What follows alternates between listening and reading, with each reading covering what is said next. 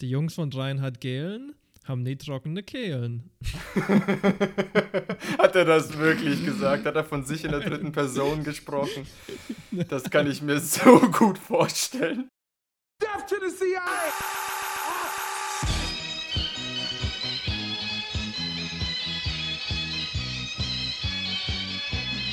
Amerikanische und russische Soldaten feiern gemeinsam den Triumph über Hitler und seine Truppen Kaum jemand denkt schon an eine neue Konfrontation.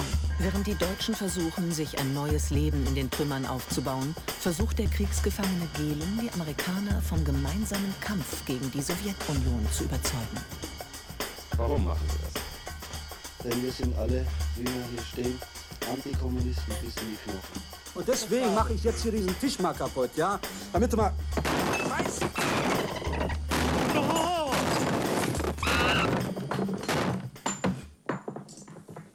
So, jetzt können wir weiter diskutieren. Hallo, ihr schönen Menschen da draußen. Diesmal haben wir wieder was ganz Besonderes für euch. Wir sind Risiken eingegangen, haben weder Kosten noch Mühe gescheut, haben geheime Dokumente abgefangen und saßen über Tage mit dem Decoder bewaffnet vor den Funkgeräten. Und das Endprodukt ist ein Dossier in zwei Teilen für euch. Ich bin der Operator und links von mir habe ich eine Person im Trenchcoat. Agent 00815, aka Drogamund Joe. Hallo ihr schönen Menschen, schön wieder dabei zu sein. Und die äh, vermummte Gestalt hier mit der Mikrokamera in der Hand, die so aus dem Gully hervorlugt, das ist Mata Haram alias Simi. Schön, dass ihr wieder eingeschalten habt. Und ich habe auch Bilder von euch. Oh. Schön unterm Rock, ha? Von allen Positionen, in der Dusche, im Bett. Ja, Sehr gut. Bei der Arbeit. Also falls ihr es noch nicht wisst, Leute, ähm, wir sind drei Agenten und unsere Organisation nennt sich Deep Fried Friends. In der heutigen Episode geht es um die Begründung und die Beginne der BND und eine Person, die ich im Folgenden gleich zitieren möchte, die wahrscheinlich der Hauptprotagonist in der heutigen Geschichte ist. Vielleicht auch. Vielleicht auch Antagonist. Je nachdem.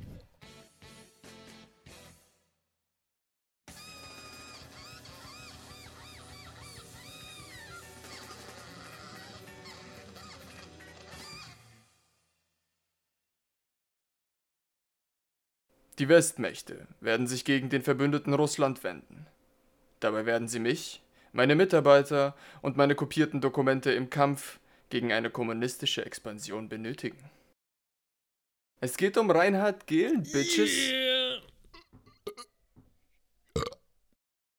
Ja, die Westmächte wenden sich gegen den Verbündeten Russland. Man könnte fast glauben, Reinhard Gehlen hat den Kalten Krieg hervorgesehen wie Nostradamus? Oder hat er ihnen vielmehr geholfen heraufzubeschwören? War er die Hebamme, die durch Lügen und Intrigen das Baby Kalte Krieg auf den Weg bringt? Wir werden es erkunden. Aber liebe Hörerinnen und Hörer, fangen wir doch mal am Anfang an. Wir reden heute über die Organisation Gehlen, man könnte sagen auch über die Kinderschuhe des Bundesnachrichtendienstes und das sind zwei Geheimdienste. Die Entstehung von so Geheimdiensten, Spionagenetzwerken und so weiter ist ja immer sehr eng verknüpft mit der Geschichte der Seefahrt und der Kolonisierung. Ja, zum Beispiel hatte man Aufstände in Kolonien immer nur dann erfolgreich niedergeschlagen, wenn man früh genug Bescheid wusste, weil die Voyage war natürlich eine ganz schön lange. Solche sogenannten Strafexpeditionen haben schon die Ägypter gemacht, die Perser, das kaiserliche China und viele, viele, viele andere Nationen und Reiche auch, so der Historiker Wolfgang Krieger. Auch für äh, zum Beispiel Handel über Wasser ne, waren solche Informations- und Spionagenetzwerke unerlässlich. Da habe ich jetzt gleich einen Einwurf als äh, Legastheniker. Kann man denn etwas nicht erfolgreich niederschlagen? Auf jeden Fall. Ich glaube, wenn du nicht hart genug triffst, dann äh, kriegst du Probleme. Uh, stimmt. Ja. Zieht sich schon ein bisschen durch die Geschichte, wenn du nicht besonders gut da drin bist. Aufstände niederzuknüppeln, heißt es eventuell, dass es mit deinem Reich bald zu Ende geht. du stiefelst nicht genug auf dein Volk. So, jetzt haben aber die Deutschen weder so zahlreiche Kolonien wie die Portugiesen noch so ein heftiges maritimes Handelsnetzwerk wie die Engländer. Deswegen hat sich äh, in Deutschland auch viel später erst so ein richtiger Geheimdienst etabliert. Nach Krieger war das erste, was wir so in dieser Richtung hatten, in der späten Habsburger Monarchie zu finden. Ein Applaus für die Habsburger Monarchie. bitte, bitte hier mal an dieser Stelle. Noch eine der schlimmen Sachen, die sie gebracht haben. Es gab von da an verschiedene Organisationen, zu denen wir jetzt gar nicht äh, ins Detail gehen wollen, die alle ganz verschiedene so Ausformungen von Geheimdiensten waren. Und damit wir so einen guten Überblick bekommen, was das ist und was eigentlich in deren Aufgabenbereich fällt, das ist ja eigentlich geheim, nenne ich euch mal ein paar. Ganz bekannt ist die preußische Geheimpolizei. Besonders bekannt für ihre paramilitäre Natur und ihre unglaublich harten Crackdowns. Das Kaiserreich hatte aber auch noch einen anderen Nachrichtendienst, nämlich den Marinenachrichtendienst und die Abteilung 3b der preußischen Armee. Man sieht hier schon so ein bisschen, ne? Sowas wie eine CIA, eine Central Intelligence Agency, das gab es eigentlich die längste Zeit nicht. Das ist ein ziemlich ja, junges Phänomen noch. In der Weimarer Republik haben wir dann zum Beispiel die Operation Konsul und so andere gruselige Freikorps, die teilweise aus äh, Spionen und Geheimdienstlern bestehen. Und natürlich, die Nazis haben Geheimdienste teilweise groß gemacht in Deutschland. Zum Beispiel hatte die Wehrmacht die sogenannten Fremden Heere Ost. Es gab auch die Abwehr, das war quasi so eine ähm, man nennt es im amerikanischen Counterintelligence oder im deutschen Spionageabwehr. Die Marine hatte ihren B-Dienst, die NSDAP hatte die Gestapo, die Wehrmacht hatte die geheime Feldpolizei und der SS hatte den Sicherheitsdienst. Ihr seht schon, es gibt ganz schön viele spookige Organisationen. Und auch wenn die jetzt nicht alle genau das gleiche gemacht haben, was wir uns heute unter einem Geheimdienst vorstellen, hatten die alle zu einem gewissen Teil so geheimdienstliche Aufgaben. Und als letzte, die eine Geheimorganisation, die sie alle beherrschen sollte. Die Organisation. Die OG. Die Organization. Original Gangster. die OG Gehlen gab es schon, bevor die Bundesrepublik überhaupt gegründet wurde. Ja, fickt ganz schön mit deinem Verstand. Mit meinem ebenfalls. Sie wurde damals von den Amerikanern ins Leben gerufen und auch von den Amis finanziert, nachdem Galen ihnen die Akten von Fremde Herr Ost offengelegt hat. Er hatte sich also mehr oder weniger erfolgreich freigekauft. Aber als der gute Galen in Deutschland ankam, war die Spionagearbeit schon voll am Laufen unter der Leitung von Hermann Baun, seinem späteren ähm, Konkurrenten, kann man vielleicht sagen. Oberstleutnant Baun hatte sich 1945 freiwillig in amerikanische Kriegsgefangenschaft begeben, wie ziemlich viele Nazis, die irgendwie unbedingt den Sowjets entgehen wollten. Wieso das denn so war, dass sie lieber von den Amerikanern gerichtet werden wollten als von den Sowjets, könnt ihr euch vielleicht im Kopf ausmalen. Teilweise wurden die extrem freundlich behandelt und haben sogar cushy Jobs bekommen. In Intelligence, in Research oder wo auch immer. Hermann Baun war auf jeden Fall der Erste, der nach dem Krieg wieder so ein Informationsnetzwerk, ein Agentennetzwerk in Deutschland aufgebaut hatte, ebenfalls wieder auf Verordnung von den Amerikanern. Er legt ihnen sogar ein ausführliches Konzept vor. Das hieß mit Decknamen Keystone und hatte größtenteils den Zweck der Gegenspionage oder der Spionageabwehr. Bauen durfte dann sogar durch die amerikanische Besatzungszone reisen, um nach ehemaligen Mitarbeitern der Abwehr Ausschau zu halten. Diese alle wurden in einem kleinen Hotel in Oberursel untergebracht und konnten von da aus ihr Netzwerk aufbauen. Am 10. Dezember 1945 erteilte das US-Kriegsministerium ganz offiziell die Genehmigung für die Spionageaktivitäten der Gruppe Bauen. Baun war damit auch der erste Leiter der Operation Rusty, später der Operation Galen. Im Spätsommer äh, 46 hatte er schon mehr als 100 vollbeschäftigte Mitarbeiter und kurz nachdem unser gute Galen, der gerade noch in den USA war und gar nicht so wusste, was in Deutschland abgeht, äh, zurückkommt, muss er die Leitung abgeben. Baun arbeitet noch einige Jahre für die Organisation Galen, stirbt dann aber Mitte 50 an Krebs. Was hatte jetzt Galen eigentlich in Amerika gemacht und wie ist er überhaupt dorthin gekommen? Wir müssen kurz über die Person Galen reden. Eberhard Blum sagt, Galen war ein Homo Ludens.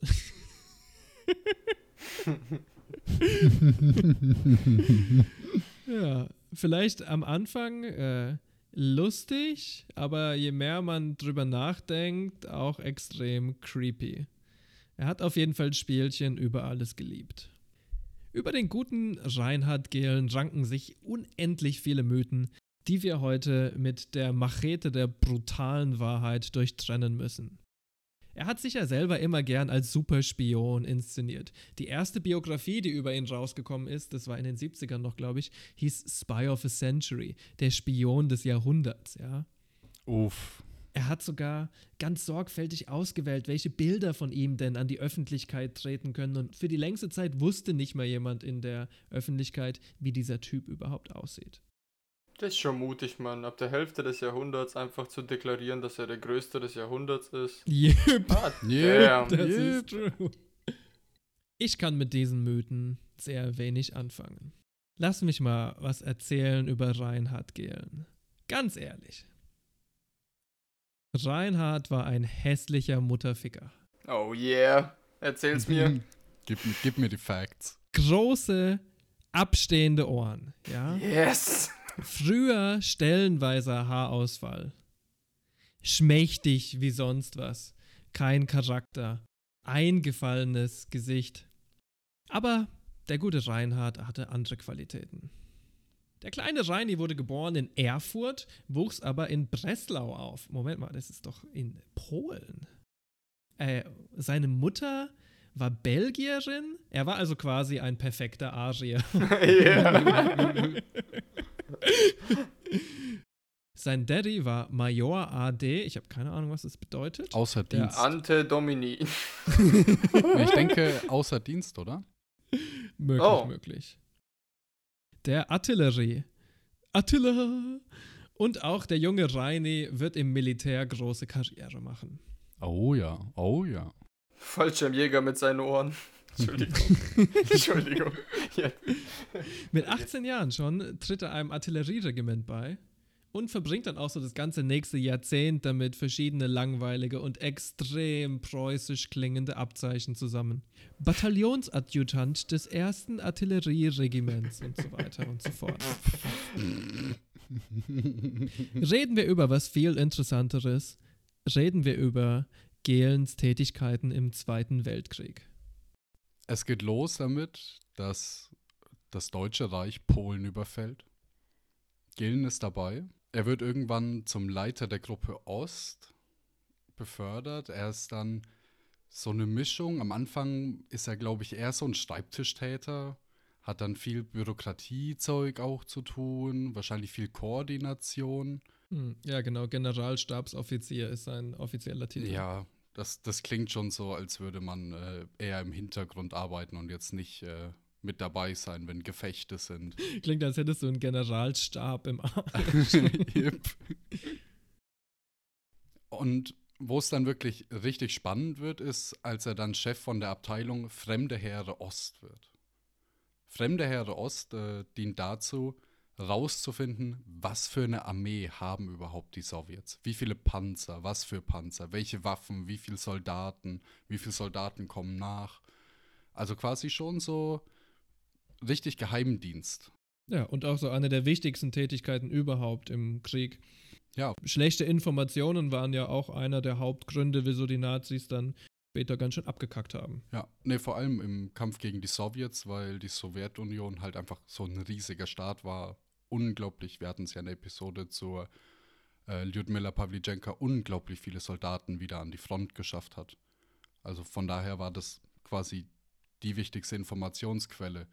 Äh, das Problem ist, dass er angeblich, das weiß man nicht so ganz genau, ähm, aber überhaupt keine Geheimdiensttätigkeiten vorher gemacht hat, nichts nachweisen konnte und konnte auch kein Russisch, was irgendwie jetzt nicht so, Hm. nicht so passend. Das ist ein Quereinsteiger. Das ist ein Das ist Quereinsteiger. ein Quereinsteiger. ja, das kann man mal machen. Der war vorher Hausmeister. Kann man mal Ja. machen. Ähm, Wer kennt es nicht? Das erfolgreiche Start-up äh, Fremde Herr Ost. ja, finde ich sehr gut, dass du sagst, angeblich hat er keine Erfahrung in Geheimdiensttätigkeiten, weil auf Wiki steht es, glaube ich, so, als wäre es ein Fakt, ne? Ja. Und Ja, ich bin mir da extrem unsicher. Ich meine, Ich habe sonst nämlich diese, diesen Claim nirgends gelesen. Ich habe nirgends Ja. gelesen, dass er Erf- Erfahrungen hatte. Ich habe aber auch nirgends gelesen, dass er keine hatte. Also das finde ich halt dann auch wieder seltsam. Also in seiner Biografie stand ja, dass er sehr viel Erfahrung hatte. Mehr als die meisten nach und vor ihm. Das wundert mich gar nicht. ich muss ja sagen, dass ähm, also sowohl er als auch sein Vater, soweit ich das nachvollziehen kann, sehr oft ohne wirklich ähm, nachvollziehbarem Grund hoch befördert wurden. Das ist schon was, was sich ein bisschen durch seine Biografie zieht. Könnte man natürlich denken, ja, vielleicht einfach irgendwie so wird halt vorteilhaft behandelt oder was weiß ich. Vielleicht hat er, kennt er einflussreiche Leute, ist ja nicht weit hergedacht. Vielleicht hat er aber auch nebenher andere Tätigkeiten gemacht, die ihn besonders wertvoll gemacht haben. Wir wissen es nicht. Nepotismus. Oder, oder es läuft so, wie es ähm, im späteren Verlauf dieser Episode gehen wird. Und der Mythos Gehlen ist vielleicht schon äh, deutlich früher entstanden, als wir denken. Das ist eine sehr coole Theorie, ja. Weil Selbstmythifizierung darin war ja schon immer gut. Und ich Ja. glaube, sich selbst verkaufen konnte der auch, wenn niemand anders. Ja, das kaufe ich, das kaufe ich gerne ab. Und ich meine, wenn jemand auf so einen Trottel reinfällt, dann schon die oberste Heeresleitung. Also, das scheint mir einigermaßen plausibel. Ich meine, die, die mögen Arschleckerei und alles. Und wenn Ja, der das exakt. gut verkauft. Ja. Wo wir bei Verkaufen sind. Gehlen war unter anderem aktiv an der Planung von Operation Barbarossa. Also die Eroberung Oh, neuen Raums im Osten. Und irgendwann lief es nicht mehr so doll für die Nazis. Und die Sowjets haben irgendwie das Ruder rumgerissen. Und er hat es vorhergesehen und hat sich so eine Ausstiegsstrategie geplant. Und das war, dadurch, dass er ja wirklich bei Fremder Herr Ost der Chef war, hat er sich gedacht, okay, ich nehme alles, alles, was ich über die Sowjets weiß, weil die Sowjets werden der Neufeind. Wir haben das Zitat vorhin schon gehört, schon öfters das jetzt angesprochen. Und er kommt 44 ähm, auf die Idee, das ist der Pakt von Bad Elster, den trifft er mit zwei von seinen Mitarbeitern. Der eine Teil ist, dass er seine Familie in den bayerischen Wald schleust. Und das andere ist, dass er alle Unterlagen, die er hat, auf Mikrofilm vervielfältigt und in den österreichischen Alpen in so wasserdichten Fässern vergräbt. Das ist schon ziemlich insane. Okay, ist schon sehr wieselig, aber auch schon sehr clever, muss Ja, man ist also einerseits wirklich verrückt, weil es ist halt so alles auf diese Münze setzen. Wenn es schief geht, ist er halt voll am Sack. Ähm, er taucht dann auf einer Alm unter mit noch zwei Bekannten, so wie ich das gelesen habe. Und das Problem ist, die SS und die Wehrmacht, die patrouilliert in dem Moment durch die österreichischen Alpen ähm, und die sind quasi auf so einem Eliminierungstrip. Ähm, alle Verräter werden liquidiert, die sprengen Brücken und Zivilbevölkerung mancher Orte wird einfach komplett hingerichtet, um Terror zu verbreiten und dass halt irgendwelche Leute, die sich versteckt haben, ähm, quasi ausgehändigt werden. Da geht es vor allem dann um äh, Wehrmachtssoldaten, die keine Lust mehr haben zu kämpfen, SS-Soldaten und so weiter. Nicht mal mehr wirklich um Juden, sondern dann Ja. wirklich nur darum, äh, Rache an Verrätern aus den eigenen Reihen zu ziehen. Ja, und wahrscheinlich Leute, die sie auch aufgenommen haben, versteckt haben, maybe. Ja, ja, ja, klar.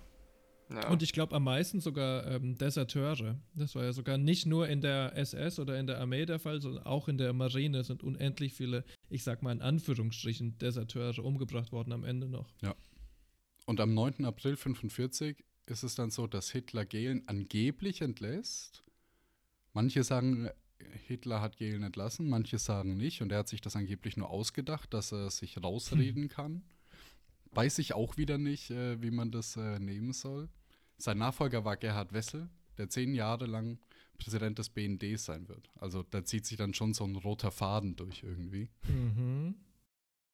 Ja, er steht jetzt nicht mehr für Deutschland unter dem Dienst und dann ergibt er sich, weil er will ja mit seinen Dokumenten irgendwie bei den Amis punkten und äh, ja, halt sich damit irgendwie retten, sage ich mal so.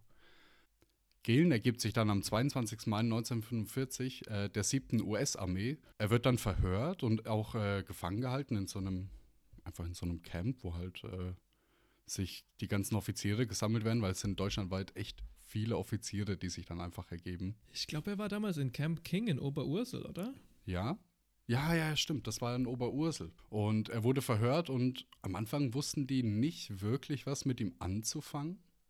Er war halt wirklich einer von vielen, die dann irgendwas behaupten, von wegen sie haben nicht mehr dann mit der Wehrmacht was zu tun gehabt und haben sich versteckt. Und ja, so ist er dann erstmal ein bisschen in Vergessenheit fast geraten. Arti hat vorhin schon gesagt, wow, schon guter Plan, gut durchdacht. Nee, war eigentlich scheiße. Ja. Wenn es nicht anders gelaufen wäre, dann wäre er halt einfach entweder in Kriegsgefangenschaft, ge- vielleicht sogar vor den, ähm, vielleicht wäre er sogar in Nürnberg angeklagt worden, könnte ich mir persönlich vorstellen. Aber Gehlen wurde spontan gerettet. Ihr müsst euch vorstellen, ja? Die Euphorie nach dem Sieg war gigantisch. Die Amis und die Sowjets feiern zusammen wilde Feste. Stalin wird in den USA als Onkel Joe willkommen geheißen. Die Vereinigten Staaten lösen sogar ihren Geheimdienst OSS auf. Der Geheimdienst war auch nicht besonders beliebt zu der Zeit, wie das jetzt heute zum Beispiel mit der CIA der Fall ist. Das alles heißt eigentlich schlechte Karten für Gehlen. Heißt eigentlich, sein Plan fällt in den Sand.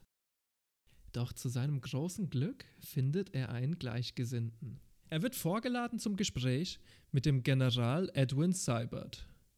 Und den konnte er dann doch von seiner Nützlichkeit überzeugen. Gehlen wusste angeblich von Stalins Expansionsplänen, vor denen Europa unbedingt geschützt werden muss. Im Gespräch zeigt sich dann, dass Gehlen und Siebert viele ähnliche Ansichten vertreten. Das einende Element des Bindeglied zwischen den beiden ist wie so oft ein militanter Antikommunismus, der sich jeglicher Realität entbehrt hat.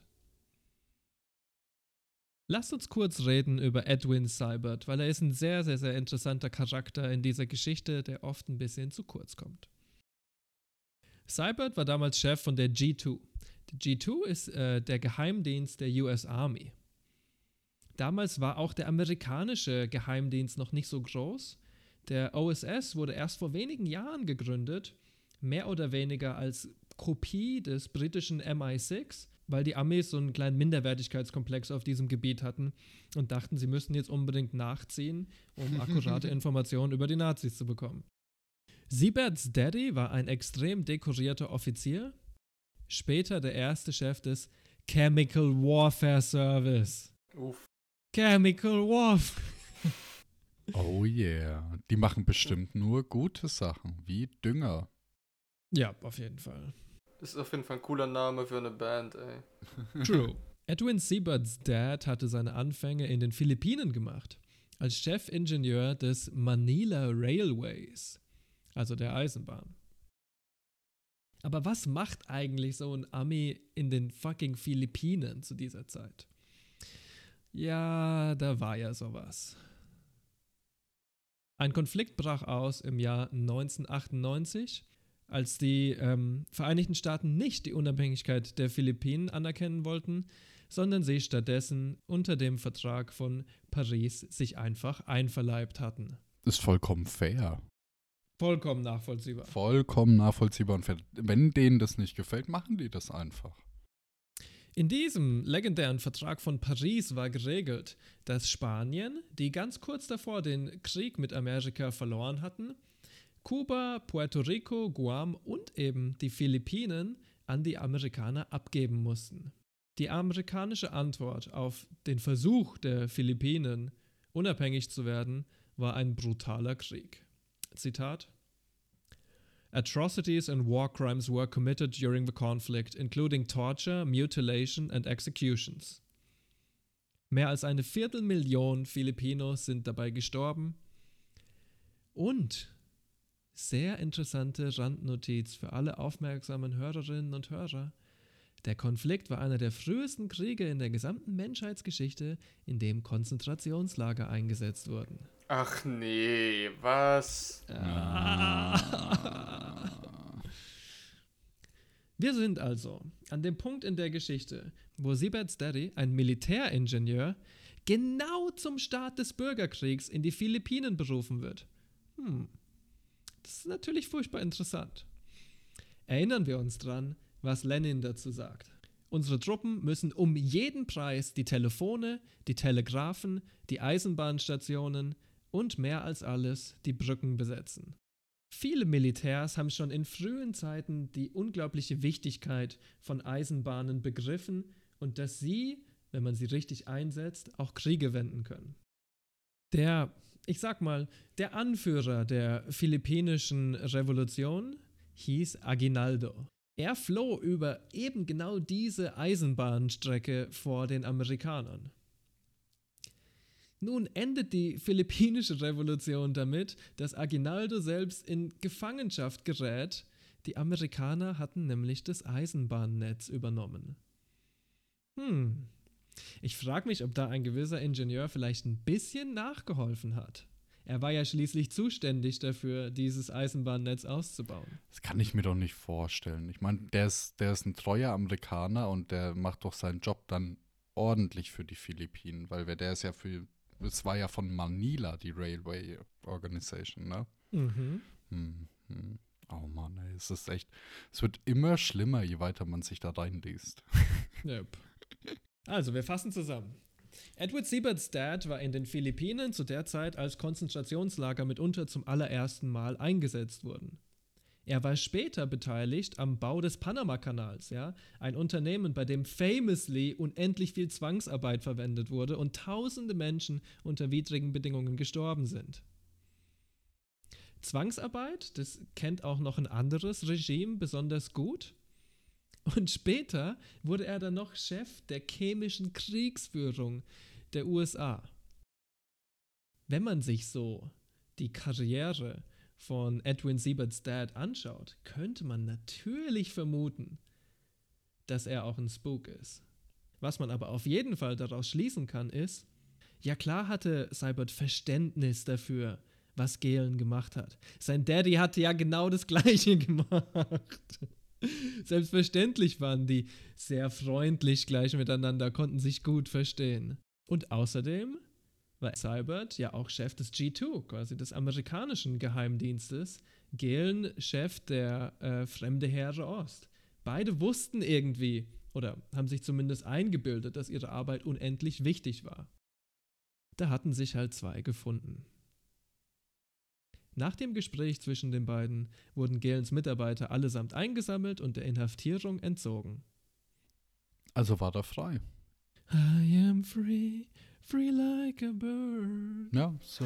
Als du gesagt hast, da haben sich zwei gefunden, habe ich mir echt einfach nur in meinem Kopf gedacht, It's guy love between two guys. ja, ja, so habe ich es mir vorgestellt irgendwie. Sie haben sich so angeschaut und haben dann beide so die Story von ihren Dads erzählt und haben ein bisschen geweint und haben sich so gegenseitig am Knie rumgespielt. So ungefähr lief es ab.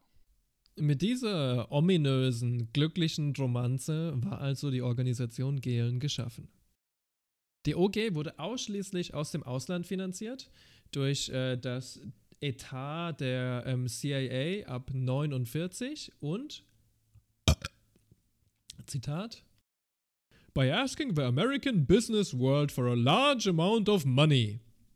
ich glaube, es gibt nichts Amerikanischeres als das. Nope. Kann ich mir kaum vorstellen, was das für Businesses genau gewesen sein sollen. Hm. Aber es ist schon heftig, wenn man sich vorstellt. Also ich meine, ey, dass so geheimdienstliche Organisationen Gelder aus dem Ausland bekommen, ja, kann ich mir, kann ich mir schon auch vorstellen. Safe, ja. Manch einer möchte ja Informationen abkaufen oder mitbeteiligt werden am Kuchen, whatever. Aber dass halt das ganze Ding fast ausschließlich aus der Kasse Amerikas finanziert wurde, beziehungsweise aus dem Etat der CIA finanziert wurde. Damn, boy. Also ich meine, da kannst du eine Unparteiheit auch definitiv nicht mehr äh, garantieren. Auf jeden Fall. Den Anschein davon hätten sie gerne ähm, beibehalten, aber äh, Agilolf Kesselring, das ist einer, glaube ich, von der unabhängigen Historikerkommission, die den. Übrigens, ähm, ultra geiler Name. Agilolf. Insane name. Insane. Was ist da denn los? Der geht sogar so weit und sagt, die Organisation Gehlen ist nicht der Vorgänger des BND und sie ist nicht mal ein deutscher Geheimdienst. Die OG Gehlen ist ein amerikanischer Geheimdienst mit deutschem Personal in Deutschland. Hm.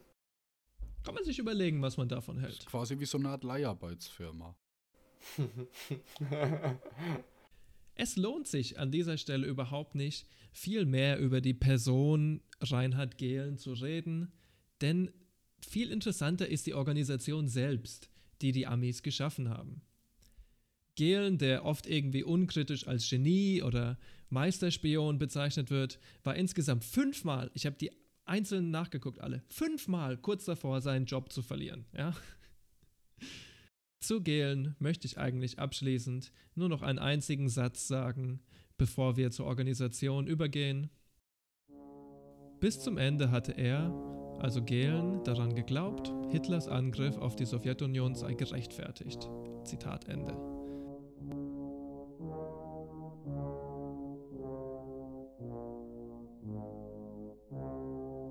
Für mich wirkt es irgendwie so, als wäre dieser Mann einfach nur ein Soldat gewesen und hat irgendwie rund um sich rum so, ein, so einen Personenkult fast schon erschaffen, den halt nie liefern konnte. Es wie schon gesagt, er konnte kein Russisch und hatte nicht so viel Ahnung über die Sowjets. Und mhm. so jemand wurde dann quasi die Counterintelligence gegen die Sowjets äh, anvertraut. Also, ja. Viele seiner, also viele seiner Vorhersagen sind einfach komplett nach hinten losgegangen. Ja. Viele ganz wichtige Sachen hat er überhaupt nicht kommen sehen, wie zum Beispiel den Volksaufstand in der DDR. Niemand yep, in der niemand. ganzen OG Gelen wusste, was zur Hölle da gerade passiert. Und das mit dem Personenkult ist, finde ich, wahr, weil es ist bezeichnend, dass diese Organisation seinen Namen trägt. Also er hat sich wirklich permanent erfolgreich selbst vermarktet. Das muss man ihm schon lassen. Und eben, wo du gerade ansprichst, dieser Mann hatte nicht die Qualifikationen. Ja, was war es denn dann irgendwie, was ihn in diese Positionen gebracht hat? Vielleicht ist die Vermutung vom Anfang richtig, und er wusste genau, was die Leute, die einstellen, hören wollten. Und er wusste genau, was er sagen muss und was ihn beliebt macht. Er wusste genau, dass manche Elemente in Amerika, gar nicht die meisten, gar nicht so viele, aber manche Elemente in Amerika einen kalten Krieg wollten. Er wusste genau, dass er denen nur sagen muss, oh, die bösen Sowjets, die wollen uns einnehmen, bitte helft uns, und dann kann er seine Freunde schon aktivieren. Er wusste genau, dass es ganz viele Ex-Nazis gibt, die jetzt nach Jobs gesucht haben und dass es dort viel Potenzial gibt. Typ war im Endeffekt doch relativ realpolitisch aktiv und hat im Endeffekt für sich selber die Vorteile gesucht und darin war er wirklich verdammt gut. Man könnte ihn fast als den Segway der Nazis bezeichnen. Ja, für viele war er genau das, ja. Und natürlich, das darf man nicht vergessen, er hat sich sicherlich auch so gut und so lange gehalten, weil er einer von Deutschlands prominentesten Antikommunisten überhaupt war. Und da können sich wirklich nur sehr, sehr, sehr wenige über ihn stellen. Reinhard Gehlen war schon echt komischer Motherfucker. Immer aus sich so ein bisschen das zu zaubern oder das Bessere oder etwas Größeres aus sich zu machen, als er eigentlich ist. Mich erinnert das stark an einen Nachbarn, den ich habe, der immer mit so einem Fernglas vom äh, Balkon aus runterspitzt und sich alles aufschreibt, was die Leute so machen. Und er denkt die ganze Zeit, er rettet damit irgendwas, beziehungsweise er ist so die, die Wache der Nachbarschaft. Aber statt dass er irgendwie was Gescheites macht, pioniert er eigentlich nur die eigenen Leute aus und geht allen damit mächtig auf den Sack ich glaube, das kann man ziemlich gut mit dem vergleichen. Von der Person Gehlen kommen wir jetzt zur Organisation Gehlen. Wir werden sie ab jetzt nur die OG nennen, wenn das die okay OG. ist, weil Organisation Gehlen die ganze Zeit auszusprechen. Das ist okay. Also ich hätte sie auch lieber einfach nur Organisation Gelen genannt. Ah, okay, ja, du kannst das gerne machen. Ich werde sie die OG nennen. Okay. Der spätere Verlauf der Organisation wird eigentlich total klar, wenn man sich anguckt, wo sie ihre Anfänge hat. Sie kam unter in der wundervollen Reichssiedlung Rudolf Hess, einer ja, Nazi-Elitensiedlung, die für die Besten der Besten gedacht war, Teil ihres ideologischen Programms. Inklusive Führerbunker. Yep. Ich möchte im nächsten darüber reden, was denn die Aufgaben der Organisation Gehlen war und was sie tatsächlich gemacht hat. Und glücklicherweise können wir da direkt zur Quelle gehen. Die folgenden sechs Punkte sind nämlich als die Arbeitsgrundlage der OG festgelegt worden zwischen den Deutschen und den Amerikanern. Erstens. Es wird eine deutsche nachrichtendienstliche Organisation unter Benutzung des vorhandenen Potenzials geschaffen, die nach Osten aufklärt, beziehungsweise die alte Arbeit im gleichen Sinn fortsetzt. Hm. Das ist ein netter Satz, der bestimmt anders gemeint war, aber der dir ominös schon erzählt, was die Organisation Galen tatsächlich machen wird. Es geht weiter. Die Grundlage ist das gemeinsame Interesse an der Verteidigung gegen den Kommunismus. Das ist nur der erste Absatz, aber das ist das Programm. Zweitens. Die deutsche Organisation arbeitet nicht für oder unter den Amerikanern, sondern mit den Amerikanern zusammen. Vollkommen nutzlos und natürlich auch nicht wirklich richtig. Sie arbeiten tatsächlich selbstverständlich für die Amerikaner und arbeiten technisch gesehen auch unter den Amerikanern, obwohl sie sehr oft dann doch ihre eigenen Interessen durchsetzen. Drittens. Die Organisation arbeitet unter ausschließlicher deutscher Führung, die ihre Aufgaben von amerikanischer Seite gestellt bekommt, solange in Deutschland noch keine deutsche Regierung besteht. Und tatsächlich wird es bis 1956 dauern, bis die Organisation Gehlen zum Bundesnachrichtendienst überführt wird und damit auch eine Regierungsorganisation wird. Viertens. Die Organisation wird von amerikanischer Seite finanziert. Dafür liefert sie alle Aufklärungsergebnisse an die Amerikaner. Das erstere stimmt, das letztere stimmt auf jeden Fall nicht. Sie haben selektiv Sachen weitergegeben, aber manche Sachen auch für sich behalten, sofern sie es konnten. Die Amerikaner hatten schon ziemlich gute Einsicht darin, was sie machen, und tatsächlich haben die Amerikaner auch die OGGlen überwachen lassen. Fünftens. Sobald wieder eine souveräne deutsche Regierung besteht, obliegt dieser Regierung die Entscheidung darüber, ob die Arbeit fortgesetzt werden soll oder nicht. Sechstens. Sollte die Organisation einmal vor der Lage stehen, in der das amerikanische und deutsche Interesse voneinander abweichen, so steht es der Organisation frei, der Linie des deutschen Interesses zu folgen. Dieser sechste und der erste sind, finde ich, die interessantesten, weil hier festgehalten ist, dass die OG sich auch gegen das amerikanische Interesse wenden kann, zumindest in einigen Fällen. Was merkwürdig ist. Finde ich interessant. Ja, ja, weil sie werden ja von denen voll finanziert. Es ist ein ziemlich großes Zugeständnis, ne? Finde ich auch. Auf Wikipedia steht, dieser Text erinnert in seiner Tendenz an die Himmelroder Denkschrift. An ihrer Erstellung 1950, also der Denkschrift, waren auch Adolf Heusinger, Hans Speidel und Hermann Förtsch beteiligt. Diese Himmelroder Denkschrift, die war mehr oder weniger das zentrale ideologische Dokument zur deutschen Wiederbewaffnung. Und wie wir alle wissen, kam es auch nicht kurz darauf, das war 1950, zur deutschen Wiederbewaffnung. Jetzt könnte man sich fragen, was hat denn die OG mit der Bundeswehr und Wiederbewaffnung und Soldaten zu tun? Ein Geheimdienst braucht immer eine Infrastruktur und auch eine Legitimation. Zum Beispiel beim BND ist es so, dass einer der größten Kunden des BND die Bundeswehr ist, weil die Bundeswehr will militärtechnische Aufklärungsdaten haben. Und so kommt dann die Legitimation zustande. Und deswegen braucht die OG einfach die Bundeswehr, weil mit einer stehenden Armee haben sie eine Legitimation, den Osten auszuspähen, weil dann gibt es eine Feindbedrohung und gegen die man sich eben verteidigen müsste im Ernstfall. Deswegen ist Gehlen und auch noch manch andere Kräfte in Amerika und Deutschland sehr daran interessiert, dass die junge BND eben wieder neu aufgestellt wird mit einer Bundeswehr, also mit einer stehenden Armee und auch mit schweren Waffen, eben nicht nur mit Gewehren, sondern wirklich auch mit schweren Waffen. Ähm, ich glaube, das war so äh, der größte Gedanke darin, dass er eben die Bundeswehr aufbauen will. Vor allem, weil dann im späteren Verlauf Pläne entstanden sind, dass quasi so eine Art BND-Militärsparte geschaffen werden soll.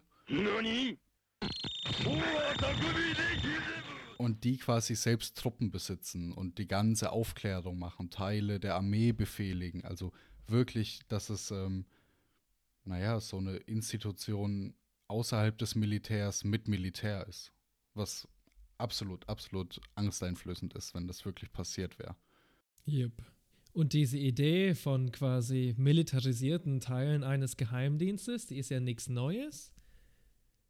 Die sogenannten Sleeper Cells, also Schläferzellen, die aktiviert werden können im Notfall, das heißt, wenn die Sowjetunion einmarschiert, die gab es ja in ganz Europa unter dem Programm Gladio.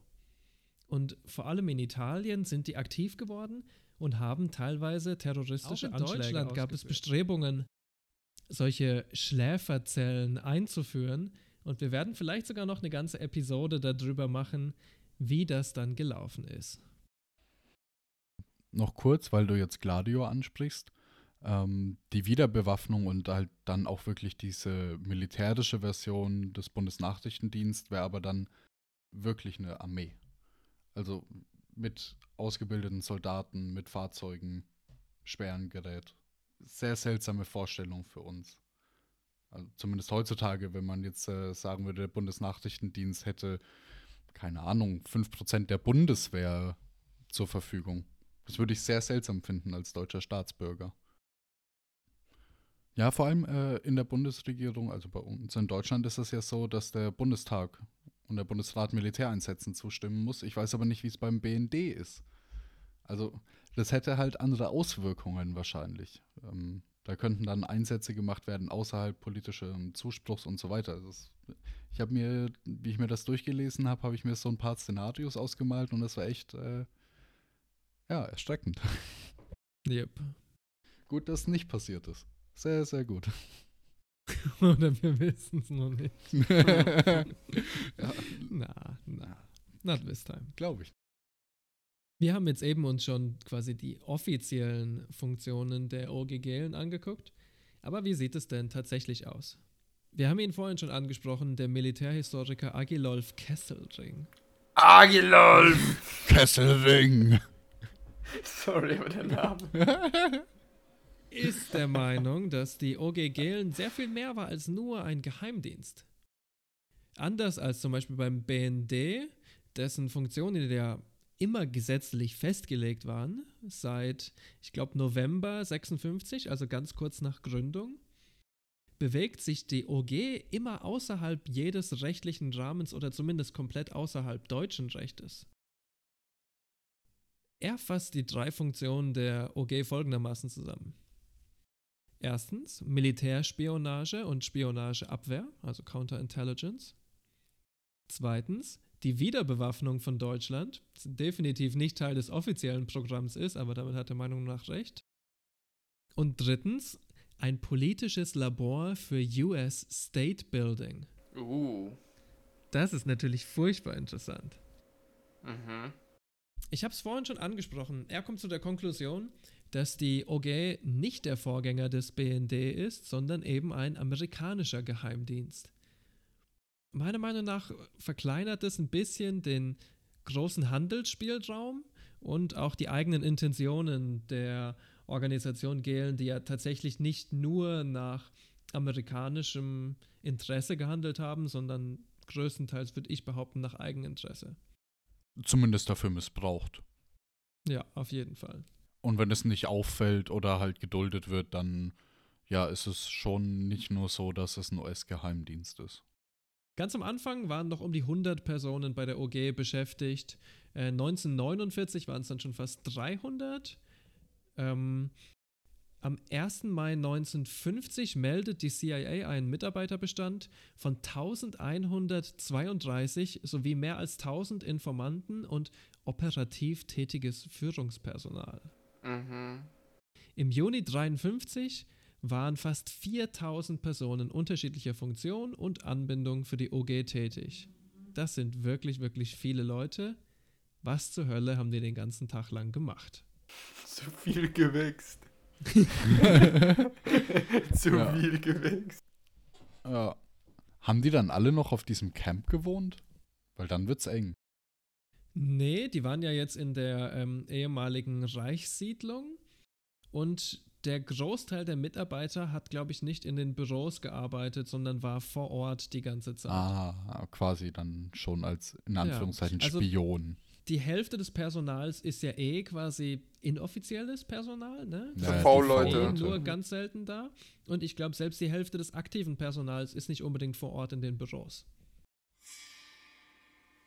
Eine wichtige Aufgabe gleich nach dem Krieg war die Befragung von Heimkommenden, also von Deutschen, die sich in Kriegsgefangenschaft befunden haben und die das erste Mal wieder nach Hause kamen.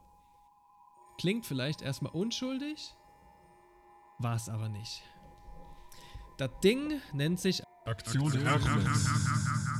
Gehlens zahlreiche Mitarbeiter haben dafür sehr, sehr, sehr viele der drei Millionen Deutschen, die zurückgekommen sind, interviewt. Ganz besonders haben sie gefragt nach Informationen über die äh, Sowjetunion, über deren politische Indoktrinierung, über die Lager, über äh, das Militär Genau. und nach den sogenannten Antifa-Schulen. Der Name ist eigentlich super selbsterklärend. Die Antifa-Schulen, das waren Bildungseinrichtungen für deutsche Kriegsgefangene. Und die sollten aus diesen Kriegsgefangenen stramme Antifaschisten machen. Die Organisation Gehlen hat eine Sonderkartei geführt über alle, alle Gefangenen, die diese Schule absolvieren mussten. Sie galten von da an als kommunistisch beeinflusst und hatten teilweise ihr ganzes Leben lang damit zu kämpfen. Yeah, das glaube ich aufs Wort, Mann. Moment mal, das kommt mir auch wieder bekannt vor. Aus den Informationen dieser Aktion Hermes kam Gehlen dann zu dem Schluss, dass die Sowjets ihre Panzer- und Flugzeugproduktion verstärkt hätten. Nach dem Krieg, okay. Natürlich leitet er das sofort, treu wie er ist, an die Amerikaner weiter. Ich glaube der ganzen Story zu 0%. Ich denke, Gehlen hat die Informationen genauso ausgelegt, wie er es wollte und hat einen extrem cleveren Vorwand gefunden, um sich als wichtig, als unersetzlich zu stilisieren. Wem kommt diese Information denn zugute, wenn nicht ihm?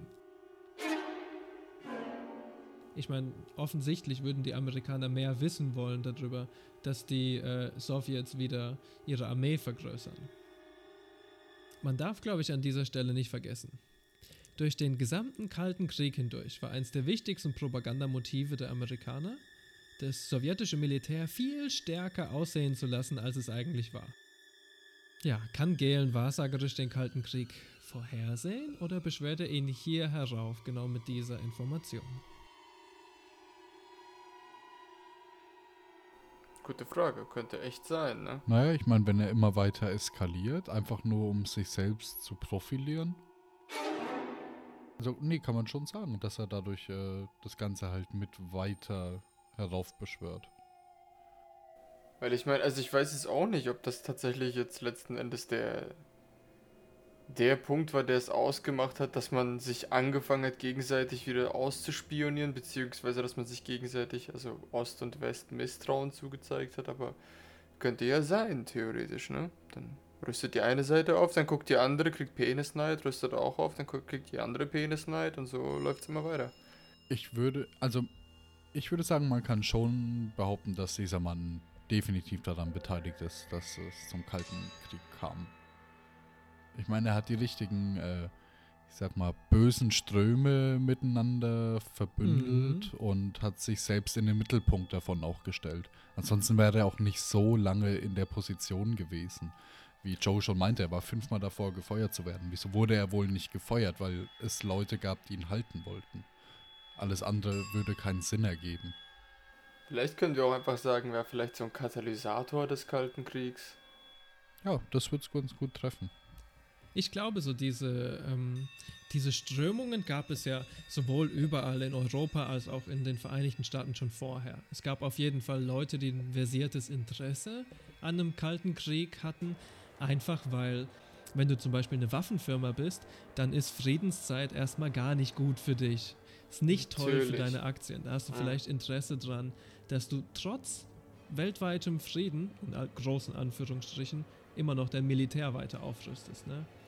Wahrscheinlich geht es den ganzen Ölfirmen und Boeing und was weiß ich definitiv genauso. Also das Interesse war auf jeden Fall da. Es ist wirklich eher eine Frage, das zu katalysieren, da irgendwie reinzukommen und was zu bewirken. Und ich meine, was man sich definitiv auch noch immer vor Augen halten muss, es war ja nicht nur das Interesse der Amerikaner, einen kalten Krieg zu haben. Alle Nazis waren fundamental ideologisch antikommunistisch und haben immer die bolschewistische Invasion heraufbeschwört. Das war ja der Grund, wieso überhaupt die Nazis remilitarisiert haben. Weil sie gesagt haben, die mongolischen Horden kommen gleich nach Wien und brennen unsere Häuser nieder. Das war deren Motiv. Der Antikommunismus, der von Leuten ehemals Zentrum, dann CDU, vor allem unser Liebling äh, Adenauer, auf den wir noch äh, öfters in diesem Special eingehen werden, ähm, hat definitiv den Antikommunismus in Deutschland quasi forciert mit aller Gewalt. Nun, die OGGlen sollte also Informationen über die Sowjetunion besorgen, wa? Das haben sie folgendermaßen gemacht. Es wurde unter anderem eine Professorengruppe gegründet, die nennt sich Professorengruppe Ostforschung. Kopf dieser Gruppe war ein gewisser Peter Heinz Seraphim. Wieder unglaublich cooler Name. Damn. Diese Gruppe ähm, hat gegen Bezahlung größere und kleinere Studien verfasst, hauptsächlich zur ähm, wirtschaftlichen Lage, zu Bevölkerungsentwicklung oder zu anderen Themen, die die Amerikaner in der Sowjetunion interessiert haben. Sie hat existiert von äh, 1946 bis Ende 1949. Dieser Peter Heinz Seraphim war, ich zitiere, ein deutsch-baltischer Volkswirt, Ostforscher und Autor von rassistisch-ideologischen Sachbüchern. Na klar. Hier muss man kurz einwerfen, sein Nachname ist hebräischen Ursprungs. Offensichtlich, ja. Auch wieder so ein reiner Arier halt. Er hat in fast allen rechten Paramilitärs gekämpft und war schon 1933 Mitglied der NSDAP und der SA. Zitat Der Judenfeindlichkeit, die bei Deutschen und Polen Zuspruch fand, gab Seraphim einen wissenschaftlichen Anstrich. Seraphim hatte einen wesentlichen Teil der Daten für seine Untersuchung den von ihm diffamierten jüdischen Wissenschaftlern abspenstig gemacht. In der damaligen Frankfurter Zeitung schrieb er Hetze gegen Juden und macht den Genozid schmackhaft. Diese Frankfurter Zeitung wurde von Bosch und der IG Farben gesponsert. Oh. Natürlich. Oh. Oh. Arbeiterblättler. Alle liberalen und linken Autoren, wie zum Beispiel der gute Walter Benjamin, wurden schließlich gefeuert, festgenommen oder aus der Zeitung herausgeekelt. Die Frankfurter Zeitung, die einst mal der NSDAP kritisch gegenüberstand, sogar teilweise indizierte Ausgaben hatte, wurde umgepolt und zum Propagandaorgan gemacht, dessen sich Seraphim dann bedient hat. Später entstand daraus die FAZ.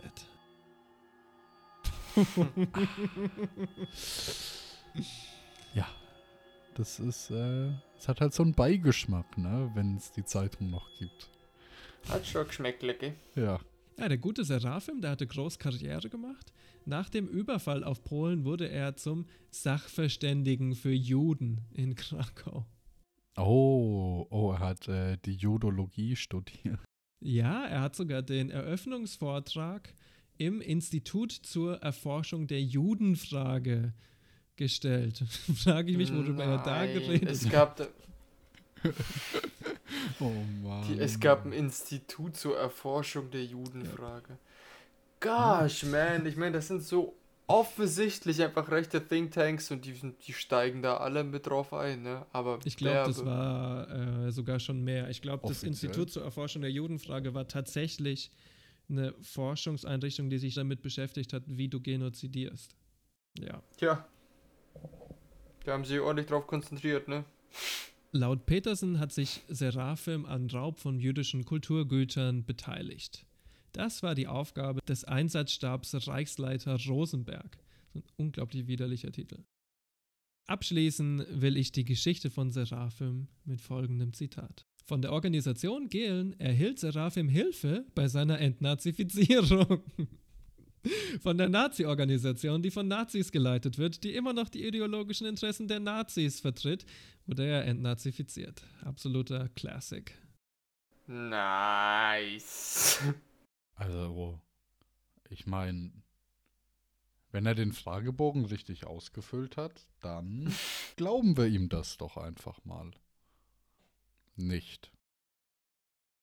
Und das sind im Endeffekt die Leute, die objektive Informationen weiterliefern sollen an die Amerikaner. Jip, jip. Joe hat vorhin schon mal angesprochen, dass nicht alle Infos irgendwie an die Amis weitergingen. Und das Komische war auch, Galen hat ganz viele Sachen beauftragt oder einfach auch selbst gemacht und durchgezogen, die er eigentlich nicht durfte. Zum Beispiel seine Aufgabe war ja eigentlich nur abzuhören, was im Osten passiert und naja, hat einfach halt auch geschaut, was passiert im Inland für persönliche Vorteile. Zum Beispiel wurden auch ähm, politische Gegner und persönliche Gegner von ihm und Adenauer ausspioniert, nur um irgendwelche diskreditierenden Informationen zu beschaffen.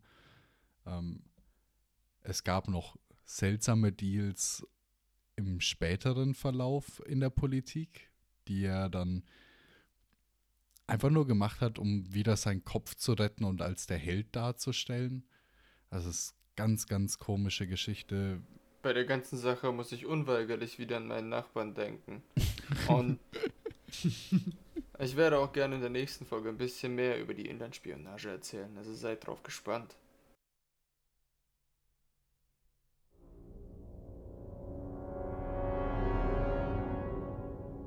Kommen wir zum letzten Punkt, den ich heute ansprechen will, denn es ist für mich der wichtigste. Wir reden jetzt über braune Bremsstreifen.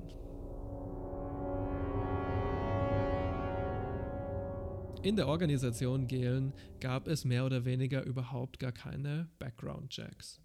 Die Vergangenheit der Mitarbeiter blieb einfach im Dunkeln.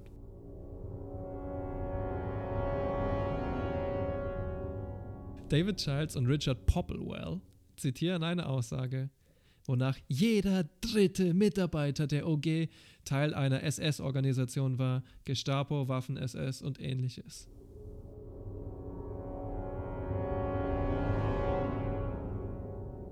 Und das ist nur die SS, nicht die SA, nicht die Wehrmacht, nur alleine die SS. Ähm, also, das heißt, letzten Endes haben da so vier normale Leute gearbeitet und der Rest waren Nazis. Und die vier normalen Leute waren wahrscheinlich so zwei Putzfrauen, der Hausmeister und der Typ, der vorne die Schranke auf und zu macht. Ich wollte gerade sagen, theoretisch kannst du das auf die Polizei beziehen heutzutage. Nur sind die halt je, jeder vierte ist in irgendeiner rechten äh, Telegram-Gruppe, Alter.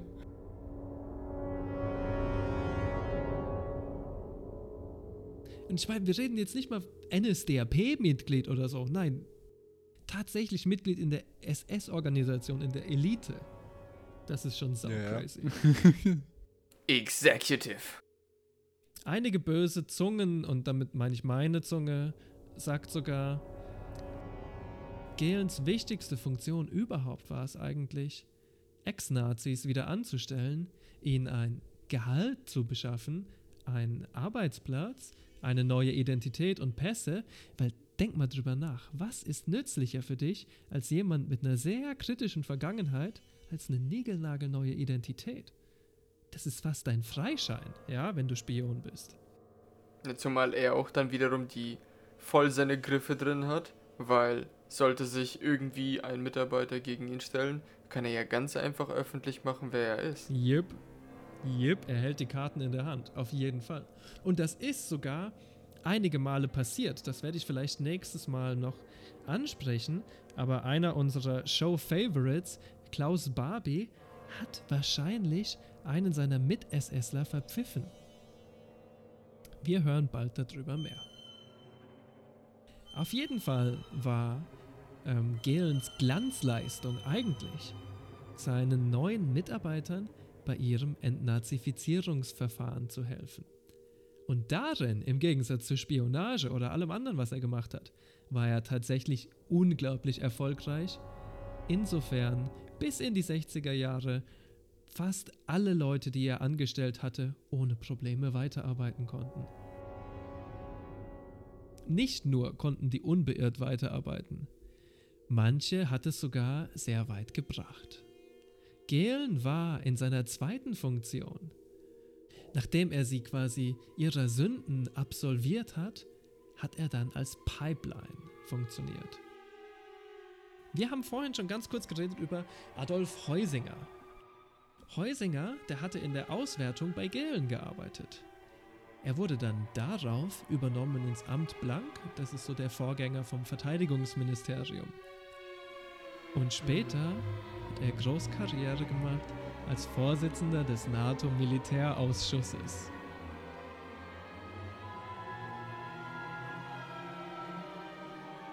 Damn. Die haben ihn gewaschen wie Drogengeld, Alter. Damn. Äh, dazu muss man auch sagen, äh, Galen selbst wollte gern ins Amt Blank. Er hatte große Bestrebungen, allgemein irgendwie offiziell in die Politik überzugehen. Ähm, ja, dass er halt äh, dann richtig reingewaschen ist, weil so war da ja immer noch ein bisschen spooky Mhm. und verrucht. Auf jeden Fall. Und es ist ihm ja schließlich auch damit gelungen, dass er dann Chef vom BND war. Ja. Also, wir fassen zusammen. Bei Galen in der Organisation zu arbeiten, hat dir nicht nur geholfen, deine Nazi-Vergangenheit zu überwinden, ja quasi loszuwerden. Es hat dir auch geholfen, dann, nachdem du reingewaschen warst, in alle möglichen anderen Gruppen zu kommen. Das Innenministerium, das Verteidigungsministerium, das Auswärtige Amt, der BND, NATO, alles, was du nur möchtest. Ich meine, Heusinger und Wessel, die sind schon schlimm, ja. Das sind schon Hardcore-Nazis. Es ist absolut widerlich, dass jemand wie Heusinger dann später in der NATO ist. Aber das sind nicht die Perlen, meine Freunde. Nein. Wenn wir von versagten Background-Checks sprechen, dann lasst mich euch einige der schlimmsten Mitglieder der OG vorstellen. Wilhelm Kriechbaum, aka Willi der Kommunistenfresser.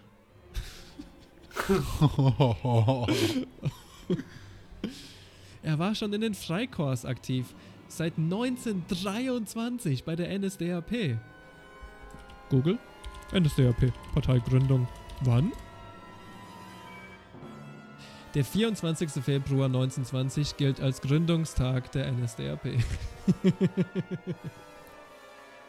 Kriechbaum war Chef der geheimen Feldpolizei, später sogar stellvertretender Gestapo-Chef. Zusammen mit den Einsatzgruppen, Zitat, begingen sie Kriegsverbrechen und Verbrechen gegen die Menschlichkeit in großem Maßstab. Das ist das wortwörtliche Urteil der Nürnberger Prozesse. Nach diesen massiven Kriegsverbrechen wurde er zuerst in die Organisation Gehlen übernommen, wo er für Rekrutierung zuständig war. Und dann direkt in den BND übernommen.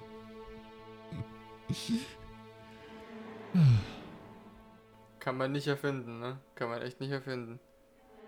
Vielleicht der gruseligste Fakt über Willi Kriechbaum, wenn das nicht alles schon genug war. Er leitete das BND-Netz schlafender Agenten. Anscheinend haben sogar die Sowjets versucht, ihn anzuwerben. Besonders eklig, weil er ja gerade in der Sowjetunion unheimlich gemordet hat.